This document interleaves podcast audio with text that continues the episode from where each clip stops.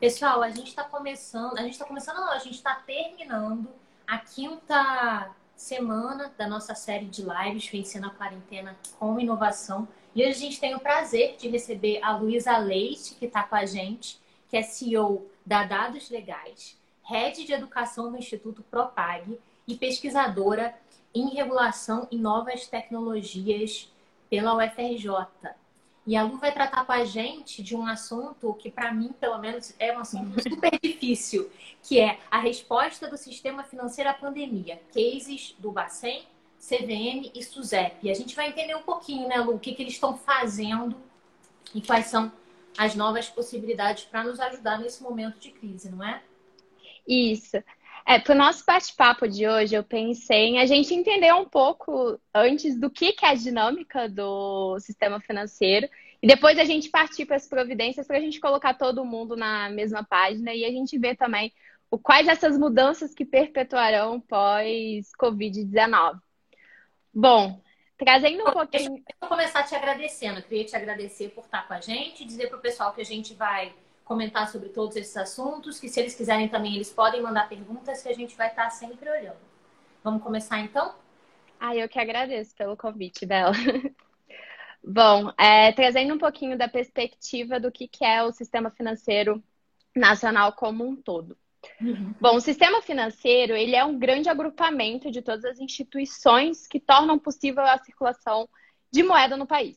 Então, ele se divide em três grandes categorias, você tem o mercado monetário de crédito e cambial, você tem o mercado de seguros privados e você tem o mercado de previdência fechada. O mercado monetário, ele vai ser aquele que fornece papel moeda e a moeda escritural, que aqui a gente cai no final do mês, nosso salário na conta, essa moeda escritural. E o mercado de crédito, ele é aquele que fornece os recursos para as pessoas consumirem, para as empresas funcionarem. É bem a questão mesmo de tomação de crédito. Aí a uhum. gente vai para o mercado de capitais, que permite às empresas captar recursos de terceiros, seria a questão dos investimentos. O, de, o cambial é justamente a questão do é, de você viabilizar a compra e venda de moeda estrangeira.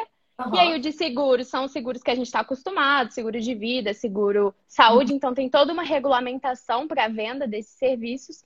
E por fim, você tem a previdência fechada, que seria a previdência privada, que são aquelas que são vendidas para as pessoas que não fazem parte de um, de um órgão público. Então, a gente tem basicamente esses setores. Só que, como todo setor da economia, você vai ter os órgãos que vão ditar quais são as regras do setor. Então, Mas, você tem, por exemplo. Antes de você entrar nos órgãos, eu queria te pedir, porque eu estou vendo que muita gente está entrando agora. Repete para a gente, por favor, os setores. São três setores. São três setores. Você tem o monetário, monetário, de crédito, de crédito, capitais. capitais. Aí um outro mercado, que é o mercado de seguros, e você tem o mercado de previdência. Tá. Monetário de crédito de capitais, seguros e previdência. Isso. Basicamente são essas, essas três segmentações que a gente vai ter. E compõe a estrutura do sistema financeiro. Isso. E aí você vai, vai ter os órgãos, que vão ser os órgãos que vão ditar as regras desse setor. E aí você tem o Conselho é, Monetário Nacional, que é o, o ente maior que vai estar ditando essas regras, e você tem os órgãos supervisores, que são aqueles que vão ser responsáveis por disciplinar, fiscalizar e desenvolver o mercado. E é aqui que vai entrar o Bacen, a CVM e a SUSEP, que são os cases que a gente vai tratar aqui hoje. Perfeito, tá ótimo. É, em relação ao Bacen, o Bacen ele é responsável pelo mercado monetário, já que a gente correlacionando cada ente com os mercados que a gente falou. Uhum. O Bacen ele vai ser responsável pelo mercado monetário. Então, uhum. de uma forma geral, ele tem como objetivo manter a inflação baixa, é, manter a economia estável. Ele é o banco dos bancos, né? Ele é o emissor de dinheiro. E ele está vinculado ao Ministério da Economia. E por que, que é importante falar isso? Porque quando a gente for tratar lá das medidas, a gente vai ver que ele viabiliza várias medidas que o Ministério está é, tá propondo. Então, acaba que na ponta chega por meio do Bacen. E tem a, C a CVM, que vai ser a Comissão de Valores Imobiliários. Uhum. Ela é responsável, como o nome bem diz, pelo mercado de valores imobiliários. Uhum. E para quem não sabe, os valores imobiliários eles são predominantemente as ações, as debêntures, uhum. é, tem as cotas dos fundos de investimento. É, existem outros, mas no geral são esses. Certo. E aí você tem, por fim, a SUSEP. É, uhum. a SUSEP ela vai ser responsável pelo mercado de seguros, justamente vai ser responsável por monitorar e garantir que os operadores de seguros sigam todas essas regras do, do mercado. Uhum. Então, assim, num panorama geral, o sistema financeiro é basicamente esse, e esses são os órgãos que vão estar ditando as regras e regulamentando como as coisas vão funcionar. Ô Lu, e, e a gente está falando aqui sobre a resposta do sistema financeiro à pandemia. O sistema financeiro ele costuma ser bem responsivo, né? Qualquer coisa que aconteça, ele já. Agora, eu não sei se a gente já viu em algum momento anterior uma coordenação tão grande assim para tentar resolver um, um problema, um problema como que a gente imagina, assim, que já, a gente já tem alguma coisa, mas acho que o que vem por aí é, é mais complicado ainda, né? A perspectiva não é muito otimista, né? É, a gente está vivendo uma crise não só de saúde, mas uma crise econômica, né? E quando a gente fala em crise econômica, eu acho que não tem como a gente não pensar em liquidez. Então, tudo que a gente ouve de providência do, é, do sistema financeiro correlaciona com esse conceito de liquidez. Para quem está assistindo a live, só para explicar o que, que é a liquidez, porque é um conceito mais econômico, nem todo mundo é, tem familiaridade. Bom, a liquidez, como eu bem falei, ele é um conceito econômico e ele traz a ideia de você conseguir é, classificar certos ativos é, de acordo com como ele se comporta dentro do mercado. Então, uhum. vamos supor, o dinheiro ele é um ativo que é super líquido. Você pode comprar qualquer coisa a qualquer tempo, você tendo a quantidade necessária para aquilo.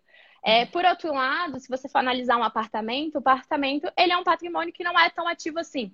Uhum. Você vai levar um tempo para você conseguir é, negociar, vender e de fato ter aquele dinheiro. Então, quando a gente fala que a economia ela tá é, uma economia líquida, quer dizer que você tem é, uma grande quantidade de dinheiro circulando dentro da economia. Mas o que acontece? Hoje, a crise que a gente está vivendo, é, em decorrência do isolamento social que foi imposto, porque não é só uma crise econômica, como foi a de 2008, mas é uma crise também de saúde, a gente está tendo um impacto muito grande, porque hoje 73% do PIB do Brasil ele é de serviço.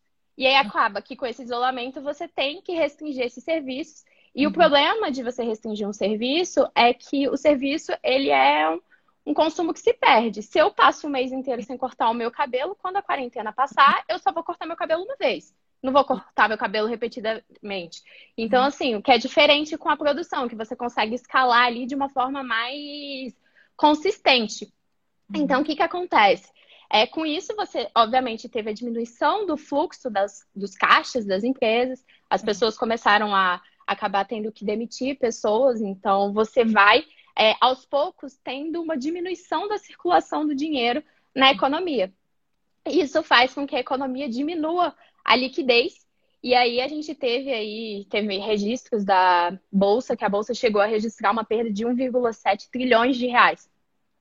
Uhum. E aí é dentro dessa perspectiva que os órgãos reguladores eles vêm justamente atuar, como você bem falou, em cooperação para tentar trazer de volta essa liquidez para a economia, porque aí você consegue reestabilizar é, a economia como um todo e fazer com que as coisas consigam, pelo menos, é, andar, porque senão a gente entra num ciclo vicioso e aí cada vez menos a gente vai ter dinheiro é, uhum. circulando e aí que a gente entra na recessão e aí aumenta a inflação e aí tem todo aquele processo caótico que é o que a gente está evitando por meio dessas medidas trazidas tanto em esfera federal quanto também na esfera ali regulatória desses órgãos supervisores. Uhum. Entendi. Caramba, é. Não sei é. se está claro, fala, se ficou fala, confuso. Fala assim, esses órgãos que a gente está falando, Banco Central, CVM, SUSEP, estão todos embaixo do guarda-chuva do Paulo Guedes. É, existe uma coordenação acima desses órgãos, eles têm autonomia para tomar suas próprias decisões. É, como eu falei, por exemplo, o Banco Central ele está vinculado ao Ministério da Economia. Eles são órgãos supervisores. Então, assim, acima deles, é, quando a gente fala em setor monetário, você tem o Conselho Monetário Nacional, que vão vir, as, é, vão vir todos as, os regramentos dele, e acima vão vir as regras também, às vezes, dos ministérios aos quais eles estão vinculados. Eles não são agências reguladoras propriamente ditas, porque as agências você tem que cumprir ali uma série de requisitos que você não pode destituir os dirigentes dentro de um prazo. Então, tem todo esse regramento que você tem que seguir. E com esses órgãos supervisores, você não tem isso. Então, assim, elas, eles são entidades autárquicas, mas não chegam a ser agências reguladoras. Mas eles funcionam, tem mais ou menos a mesma dinâmica. Uhum. Perfeito. Vamos falar agora um pouquinho do que cada um deles está fazendo para tentar combater a crise? Vamos. A gente pode começar pelo Banco Central, que eu acho que é o que tem mais coisa. Vamos, vamos, vamos sim. Então tá. É... Sobre o Bacen. Bom, o Bacen, como eu falei, ele tem um papel muito importante é, para manter o funcionamento do sistema financeiro e, consequentemente, é o equilíbrio né, da economia. E os principais objetivos das medidas que eles estão tomando são justamente o de manter o sistema como todo líquido e estável. Agora vocês sabem o que isso significa, eu espero, pela explicação é, que eu dei antes. É, ele estável é que eu não sei exatamente o que você quer dizer com isso. É, estável é justamente quando você mantém o. Você não tem essa oscilação, porque hoje o que está acontecendo? Com o sistema, ele, tipo, meio que entrando em recessão, já que tá, tipo, com essa falta de dinheiro, você acaba tendo uma oscilação muito grande. Então, tipo, você vê que a bolsa fica uma loucura. Então, ele tenta ao máximo, tipo, manter, prender o, o valor da nossa moeda, e aí entra medidas dele cambial, que eu vou falar mais à frente, e tem também toda essa operação para você é, tentar fazer com que gere cada vez mais riqueza dentro da economia. E aí você mantém a liquidez ao mesmo tempo que você tenta segurar de alguma forma é, para você não ter um aumento da inflação e ter todo esse processo de recessão. Então, assim. Vou fazer uma pergunta de ignorantes, tá? É, a, esse, essa dinâmica louca que a gente viu há uns dias atrás do Circuit Breaker, que estava entrando para parar a bolsa, isso tem a ver com o Banco Central ou isso não tem a ver com o Banco Central? De certa forma, sim, mas tem outros órgãos também que se correlacionam, mas sim, porque você, assim, é, é uma ação em conjunta dos órgãos para justamente fazer com que cada vez mais tenha dinheiro dentro da economia, e aí entra uma das ações que é um dos objetivos dele, que são as a, manter as condições monetárias estimativas para a economia crescer, e ao uhum. mesmo tempo eles também é, tentam segurar o câmbio de forma que a nossa moeda ela não fique tão desvalorizada, que aí impacta diretamente na bolsa, entendeu? Entendi, entendi. Você quer continuar com mais alguma, alguma iniciativa do Banco Central?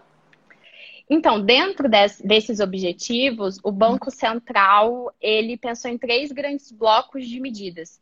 Uhum. Então, o primeiro bloco de medidas é justamente você liberar liquidez e capital para os bancos. É, uhum. o segundo bloco é você direcionar essa liquidez para setores que estão precisando.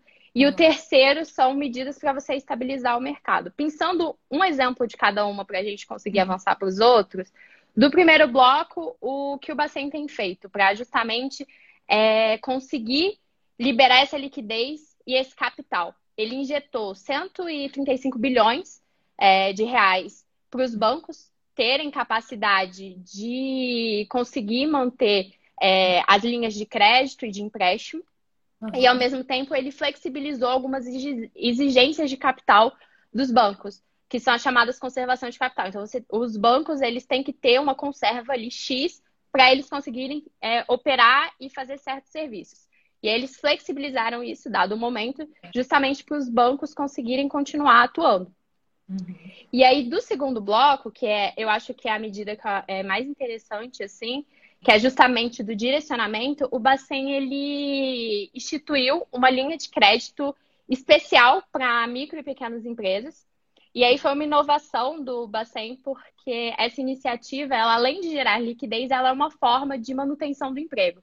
Porque como é que ela funciona?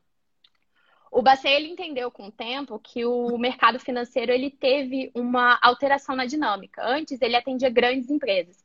Uhum. Só que essas grandes empresas elas migraram para o mercado de capital. E aí os bancos começaram a atender as pequenas e médias empresas. Só Nossa. que as pequenas e médias desculpa, não, é que eu me empolgo, eu vou falando. Entendendo, eu tô acompanhando. é, essas pequenas e médias empresas, elas têm um custo muito grande com folha. E aí, o que, que acontece? Esse custo é normalmente entre 40% e 50%. E com a crise, a fim de evitar que as pessoas demitissem, é, essa linha de crédito foi pensada com custos especiais de juros é, e a questão da flexibilização da burocracia, justamente para poder custear essa folha. Só que o interessante aqui é que quem toma esse crédito dos bancos, o pagamento vai direto para o trabalhador. Ele não passa pela empresa. Então, assim, é, fica garantido que vai ser realmente direcionado para o custeamento de folha. E o outro uhum. ponto é que, durante os três meses que esse empréstimo dura, a empresa ela não pode demitir a pessoa. Então, você tem ali um incentivo para a manutenção do emprego, justamente é, por terem esses condicionamentos. Ô, Lu, Isso e, e, e só, desculpa sem querer te interromper, mas aonde que as pessoas encontram informações sobre isso? Eles divulgam, tipo, no jornal? Então, é, em qualquer. Era o outro ponto que eu ia entrar. Qualquer banco você pode pedir esse empréstimo. É, ele foi uma iniciativa que, pela primeira vez, o Banco Central está fazendo isso. É, esse é um empréstimo que ele é custeado 85% pelo governo e 15% pelos bancos, pela iniciativa privada. Então, você vai no banco, você pede a, é, por esse empréstimo, e esse empréstimo não pode ser negado, a menos que você seja inadimplente naquele, naquele banco, já tenha pegado algum empréstimo e seja inadimplente. E então, nesse... tem um nome desse empréstimo? Tipo, a pessoa chega no banco e fala, eu quero aquele empréstimo lá, do como é que é? Então, no Banco Central, eles falam como uma linha de crédito especial para pequenas e médias empresas. Não tem um nome do, de programa específico. É, e é justamente o ponto que eu estava falando sobre a questão da inovação, é justamente porque essa questão de ser custeado metade, é, 85% pelo, pelo governo e 15% pelos bancos, é, gera uma divisão de risco. E na, a partir do momento que você tem essa divisão de risco, é, o governo, quando passar essa crise, ele não vai ter o problema de ir cobrar das pessoas, porque o governo não está acostumado a cobrar dívida, mas os bancos sim. Então, assim, por ter esse risco dividido, é interessante para os bancos depois irem garantir que esse crédito de fato vai ser pago. E aí você tem essa justamente essa divisão aí de competência entre o governo e a iniciativa privada. É, com certeza, eu acho que isso vai acabar se perpetuando e vai ser uma iniciativa que o pessoal vai continuar pensando uhum. depois de período de Covid e a gente vai ver outras iniciativas como essa. Eu acho que de Bacen, no geral, é isso. Perfeito, tá ótimo. É, você quer falar alguma coisa sobre as fintechs e Covid ou a gente já passa para a SUSEP? Ah, eu acho que tem uns pontos interessantes para falar sobre fintech. Não vou me aprofundar muito, mas estão tendo algumas iniciativas que elas acabam tangenciando as fintechs. Para quem não sabe, gente, fintech elas são as empresas de tecnologia voltadas para soluções financeiras. Uhum. É, no sistema financeiro, normalmente você precisa de autorização para. Normalmente não, você precisa de autorização para prestar certos serviços, como é, emitir cartão de crédito, para você fazer empréstimo, para você é, funcionar com fazer sistema de pagamento.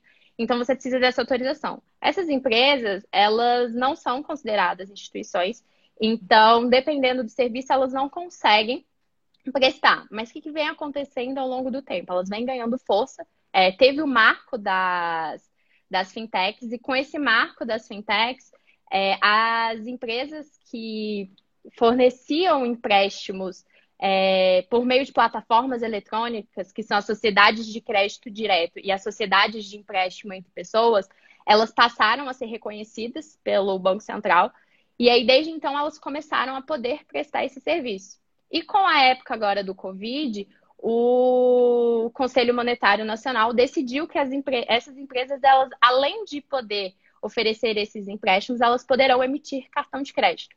Então, você tem aí uma, um, um, as fintechs ganhando um reforço e uma força e sendo incluídas cada vez mais é, no, no sistema financeiro.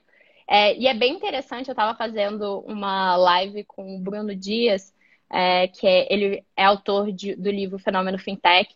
Foi uma live que foi feita até no Propag, se o pessoal quiser, tiver interesse, tá no YouTube, é bem legal a, a entrevista com ele. E aí ele me falou um negócio que eu achei bem interessante, que em 2008 a gente teve uma crise dos bancos e o fato dos bancos quebrarem fez com que as fintechs ganhassem força. E hoje a gente está vivendo uma crise financeira em que pela primeira vez a gente tem as fintechs atuando com força. Então, assim, essas fintechs elas têm um papel muito grande é, de atuar com políticas sociais, capilarizar. Então, ela atinge pessoas que acabam tendo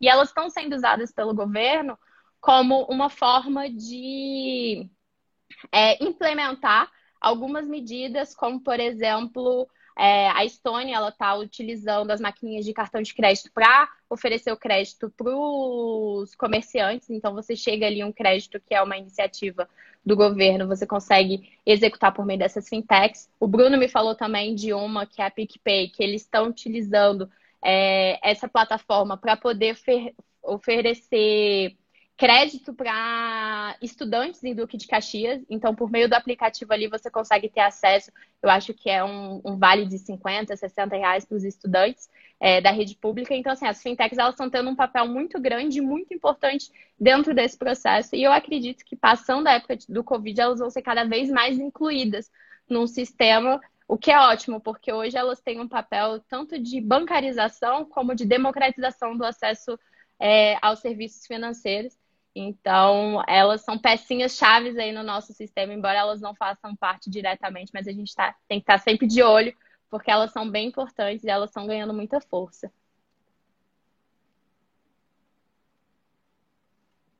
Ai, cê... ah, eu esqueci. Verdade. Gente, a, a Bela ela tem um problema que às vezes ela não escuta, então eu vou seguir aqui. É, antes de falar dessas apps, acho que um outro ponto importante que dá para a gente falar é sobre o pagamento instantâneo. Então, é uma outra iniciativa do Bacen. Embora ela não seja tão correlacionada com o Covid-19, ela ganhou força com esse período. Então, o que, aconteceu? Ela já ia ser implementar, o processo de implementação do pagamento instantâneo, ele já ia acontecer esse ano. E agora ele foi cada vez mais intensificado. É, o pagamento instantâneo, ele basicamente funciona para substituir as operações de débito, porque eles são transferências automáticas que acontecem da conta da pessoa para a conta do, de quem você está pagando. Então, ele funciona mais ou menos como se fosse uma TED, uma DOC, só que ele não tem a questão de ter uma limitação de tempo ou dia. Então, ele é 24 por 7, qualquer momento você pode fazer. E aí, além de você ter é, a questão da inovação, por você otimizar esses pagamentos, ele reforça muito o movimento do cashless, que é justamente você não ter mais a interação com o dinheiro em espécie. E em tempos de Covid, cada vez mais você não ter é, mais contato com certas coisas acaba prevenindo de o contágio, de você ter a proliferação da doença. Então, esse é um movimento que está sendo acentuado e o, pagamento instantâneo, ele foi intensificado pelo Bacen, já tem a consulta pública que está rodando. Provavelmente daqui a pouco a gente já vai ter os nossos QR Codezinhos aí para estar tá fazendo o, o pagamento. E aí, grande parte disso vem justamente dessa questão, desse momento que a gente está vivendo em relação ao Covid. Bom, eu acho que fazendo um overview assim de Bacen, o que tinha para falar era isso. Em relação a Suzette. Ah, tem uma pergunta aqui. Caso retornem ao assunto, o crédito está efetivamente chegando à empresa? Existem algumas denúncias de que, mesmo com o aporte do Bacen, ou seja, a redução dos riscos, ban os bancos estão cobrando. É, eu vi algumas reportagens em relação a isso. É, tem um, um cronograma para que esse programa de crédito especial para as empresas júnior, ou empresas pequenas e médias empresas, é, seja implementado. Eu, eu, te confesso que eu não sei a data exata, mas eu acredito que seja a partir de 4 de maio, é a primeira semana de maio, é, que eles vão ser efetivamente implementados. É, e aí, a partir dessa data, que ele começa a valer. Então, eu não sei se essa questão das denúncias dos juros tem correlação com esse programa, mas a partir do momento que ele entrar em vigência, acredito que os juros que vão ser implementados vão ser os juros que estão estabelecidos para o programa. Espero ter respondido. Bom, Bela, você ainda não escuta? Eu vou tocando. Tá, eu vou tocando então. É, em relação à SUSEP. Bom, a SUSEP, ela teve algumas medidas, é, é de seguro, gente, para quem estava perdido é, no iníciozinho.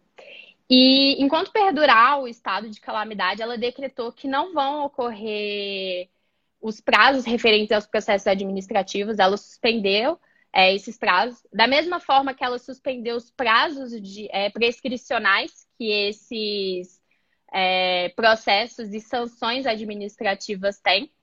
É, um ponto interessante da SUSEP é que eles começaram a implementar um programa para você fazer os protocolos de documentos e juntar é, aos processos administrativos por meio de um canal eletrônico. E, embora não esteja tendo mais a fiscalização em loco, que é você ir lá no local e fiscalizar as, as empresas supervisionadas, é, a supervisão remota ela está acontecendo. Então, a Suzette ainda está atuante nesse sentido. É, há umas semanas atrás, ela deu um primeiro passo para ser super inovadora, mas acabou voltando atrás, que foi em relação ao sandbox. É, ela tinha instituído o primeiro sandbox do Brasil, ela soltou um edital chamando 10 empresas, e aí, ao longo desse período, é, eles revogaram, eles voltaram atrás e acabaram é, não dando continuidade a esse processo. Para quem não sabe, o Sandbox ele é um programa de experimentalismo em que você flexibiliza as normas regulatórias durante um período de tempo. E aí você tem um edital que as empresas se candidatam é, para participar desse programa e ao longo desse período de Sandbox você não tem o ônus regulatório. E aí a SUSEP ali ser pioneira nisso, mas é, é, não sei se por pressão eles não deram muita explicação, eles acabaram voltando atrás em relação a essa questão do, do sandbox. É, de SUSEP não tem muita coisa, tem muita discussão em relação à questão dos seguros, porque a gente está vivendo um período em que é, você está tendo uma convergência entre diretrizes, então já tem algumas diretrizes dizendo que você não pode suspender é, seguro de vida, seguro saúde, é, se a pessoa foi inadimplente, já dada a crise que a gente está vivendo, e ao mesmo tempo as instituições é, seguradoras elas estão bem receosas porque como é que elas vão cumprir esses é, cumprir com os seguros, os, os ônus que elas têm que oferecer é, em caso de inadimplência. Então, assim, a gente tem seguro de show, por exemplo. Vários shows como a, e eventos como as Olimpíadas não vão acontecer. E aí essas seguradoras elas têm que arcar com um custo gigantesco, é, dado que esses eventos não vão acontecer, e ao mesmo tempo elas estão sofrendo com inadimplência por parte de alguns contratantes. E acaba que você entra nesse impasse, então essa discussão está no judiciário, ainda não se tem uma resposta para isso, mas vão ser questões como essas que vão acabar é, surgindo tem uma grande dúvida de como que você vai conciliar o interesse aí dessas é, seguradoras com os interesses dos segurados em relação principalmente a esses é, seguros de vida e saúde. Em relação, eu vou partir para a CVM agora, é, que seria o terceiro tópico que a, a, a terceira agência que a gente iria abordar aqui. Sobre a CVM, que é a Comissão de Valores Imobiliários a gente tem dois grandes pontos é, de destaque. Um que é a questão da instituição das assembleias digitais e o outro que é sobre o adiamento de prazos. Bom, as assembleias digitais. Ironicamente, 2000, até 2020 a gente não tinha ainda é, esse processo, mesmo com todo o arcabouço tecnológico que a gente tem. O que a gente tinha antes eram assembleias híbridas, então você tinha elementos virtuais e tinham elementos é, presenciais. E aí, a partir da, da panorama do Covid-19, todo mundo teve que migrar para o espaço de teletrabalho, então, obviamente, o pessoal não estava conseguindo se encontrar para fazer essas assembleias. E o executivo ele emitiu no final de março uma medida provisória que permite que as companhias abertas elas possam realizar assembleias inteiramente digitais. E aí ele deu a competência de regulamentação disso para a CVM. Então a CVM ela lançou uma audiência pública para essas assembleias, elencando uma série de requisitos, como é que vão funcionar, é, como, é que, é, como é que se dá o, o ritual que você tem numa assembleia presencial, como é que isso iria acontecer na física. Essa audiência, ela foi lançada no dia 6 de, de abril agora, então provavelmente até o final do mês a gente vai ter definitivo quais são é, os requisitos para essas assembleias. E o outro ponto que a gente tem, que eu falei, era justamente da questão do adiamento dos prazos. Então, a CVM ela deu uma flexibilizada, ela adiou o prazo de entrega de informações periódicas das companhias abertas. Então, toda a parte de demonstração financeira, formulários é, trimestrais, formulário de cadastro, é, a parte de informe sobre o Código Brasileiro de Governança Corporativa, tudo isso eles acabaram postergando os prazos, dado esse período da, do Covid-19. Bom, um overview de tudo foi isso, é, fazendo um, um link é, entre os três, que foi um ponto de inovação assim do sistema financeiro também, é, foi a implementação de uma plataforma de integração de informação entre essas entidades. Então, o PIR, ele passou a valer. Ele já era um programa que estava sendo pensado antes da época do Covid, mas como veio é, todo esse panorama que a gente está vivenciando, ele acabou sendo intensificado e foi instituído é, semana passada. E aí, como que funciona esse, esse sistema? Ele é um sistema que integra os dados dos reguladores e ele agiliza o processo de autorização e registro no sistema financeiro. Então, a PIER ele foi desenvolvido pelo Banco Central e ele acaba permitindo o compartilhamento instantâneo entre as bases de dados dos diversos órgãos. E o que, que ela faz? Antes, você tinha que fazer por meio de um ofício é a solicitação para você conseguir aquela informação.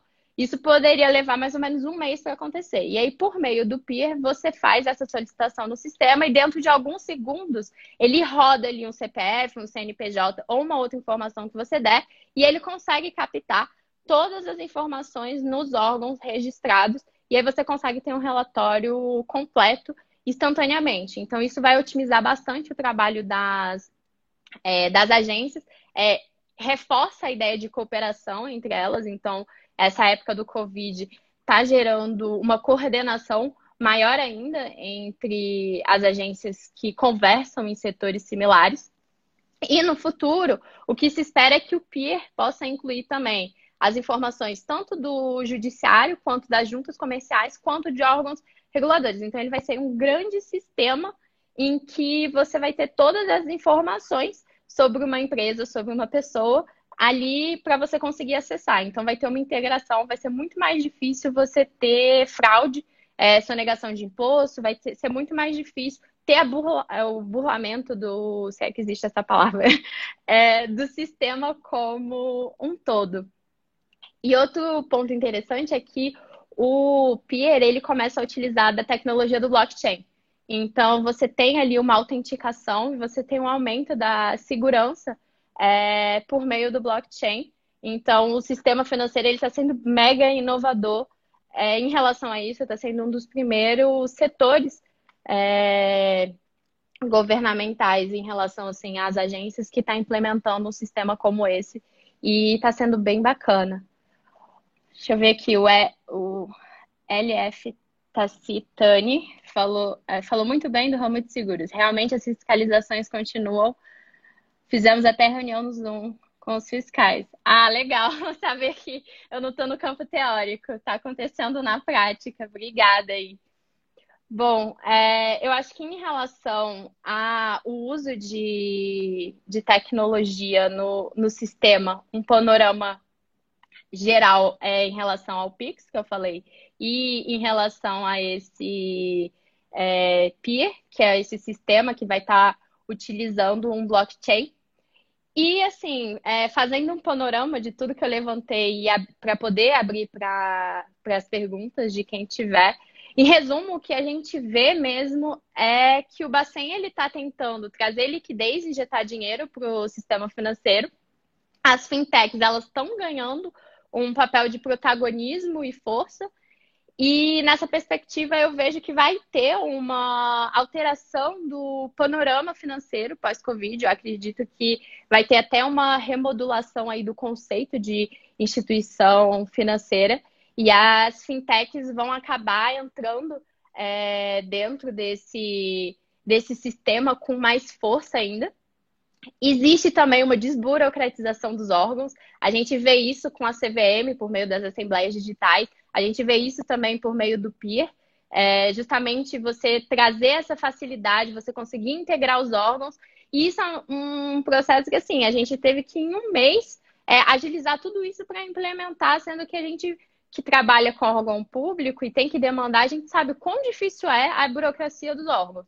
Então, assim, a gente está tendo uma revolução aí que vai ficar após período Covid, que é muito importante. E aí entra até um lado perspectivo, é, positivo do que a gente está do que a gente está vivendo, né? Porque está conseguindo é, otimizar, justamente revolucionar, pelo menos o sistema financeiro, que é o que eu estou acompanhando, de uma forma bem positiva. E por fim, a gente, como acabou de falar, em relação à SUSEP, tem, a prorrogação dos prazos, a adoção do sistema eletrônico e, da, e a questão da, de você conseguir fazer as petições e juntadas de documentos por meio de um sistema, não ter que protocolar isso mais fisicamente. E eu acho que, assim, como uma reflexão final que eu queria trazer era justamente essa questão de que a gente está encarando muito é, esse período como é, só coisa ruim. De fato, é um período muito difícil, é um período que está trazendo é muita reflexão, tá todo mundo muito agoniado de estar tá em casa.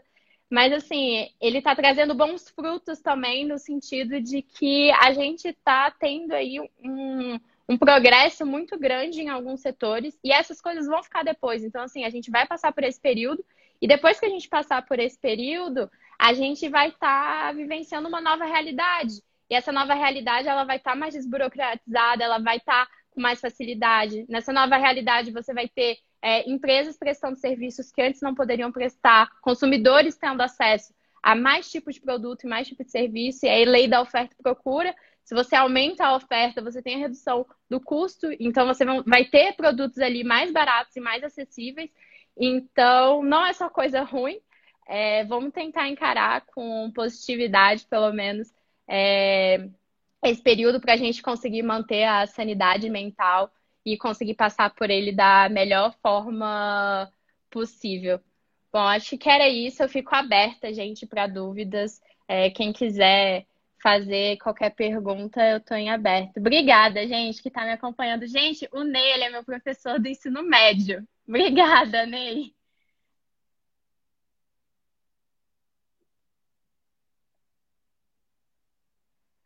Bom, eu acho que é isso. Bela, você continua ainda sem escutar a gente?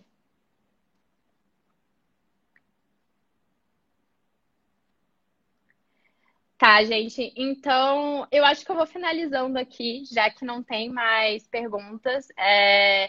A Bela, a gente não tá conseguindo se comunicar porque ela tá com um problema na internet dela e aí suspende o áudio dela. Mas a gente já abordou, eu acho que todos os pontos que a gente tinha para trazer aqui. É... Eu queria agradecer bastante todo mundo que está aqui. Obrigada, Bela, pelo convite. É, fiquei bem feliz de participar dessa live com você.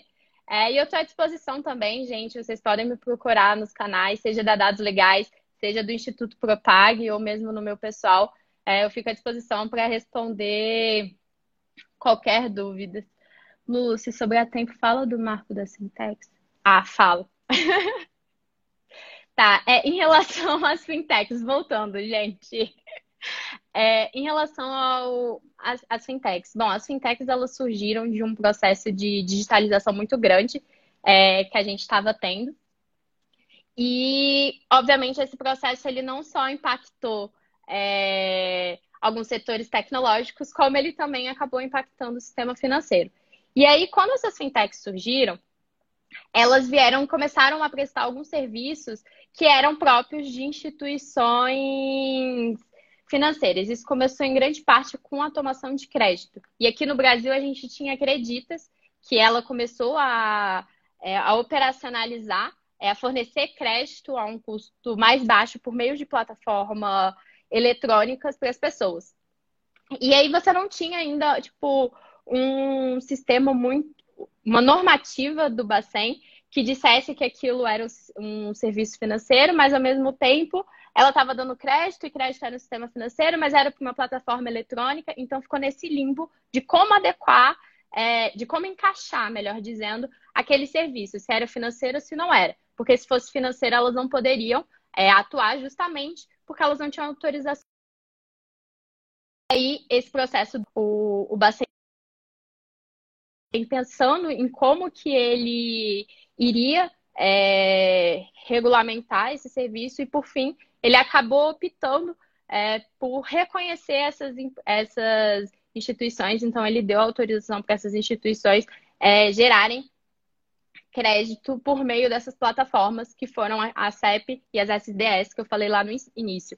E o que é muito interessante é que enquanto a gente tem outros setores, algumas empresas que são tradicionais é, querendo minar é, as novas tecnologias e essas fintechs e startups para continuar no seu modelo tradicional, as fintechs elas trouxeram uma revolução para o sistema financeiro que foi no sentido de forçar as instituições tradicionais a correrem atrás dos serviços que elas estavam prestando. Então, assim, a gente vê, viu com a ascensão das fintechs os bancos é, começando com a questão do banking, do banco digital, aí você começou também a ter essa parte de crédito por meio do sistema de banco digital dos bancos, aí você teve a, o reforço do Open Banking, que é justamente, hoje tem várias fintechs que oferecem o Open Banking. Para quem não sabe, o Open Banking, ele é um modelo que você pode é, solicitar suas informações de um banco para fornecer para uma outra instituição.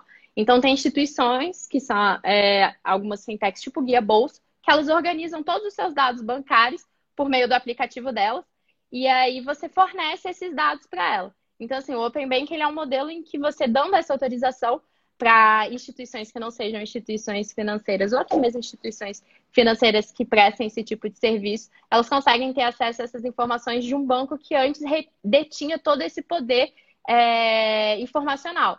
Então, você tem, por meio da Sintex, uma revolução, até uma democratização do acesso à informação, você tem uma diminuição das barreiras de entrada no mercado financeiro, e com isso você acaba tendo mais oferta. Então, você tem uma redução de custo também.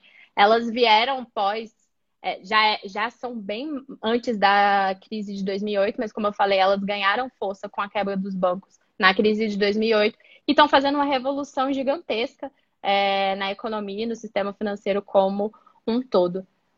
Atendeu?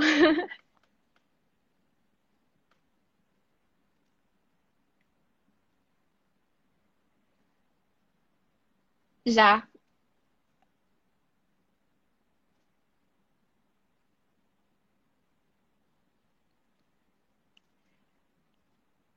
Tá. Gente, obrigada, viu? É, basicamente era isso. Obrigada a todo mundo que assistiu. Acho que a Bela ela tá se despedindo da gente, a gente não consegue ouvir, mas obrigada.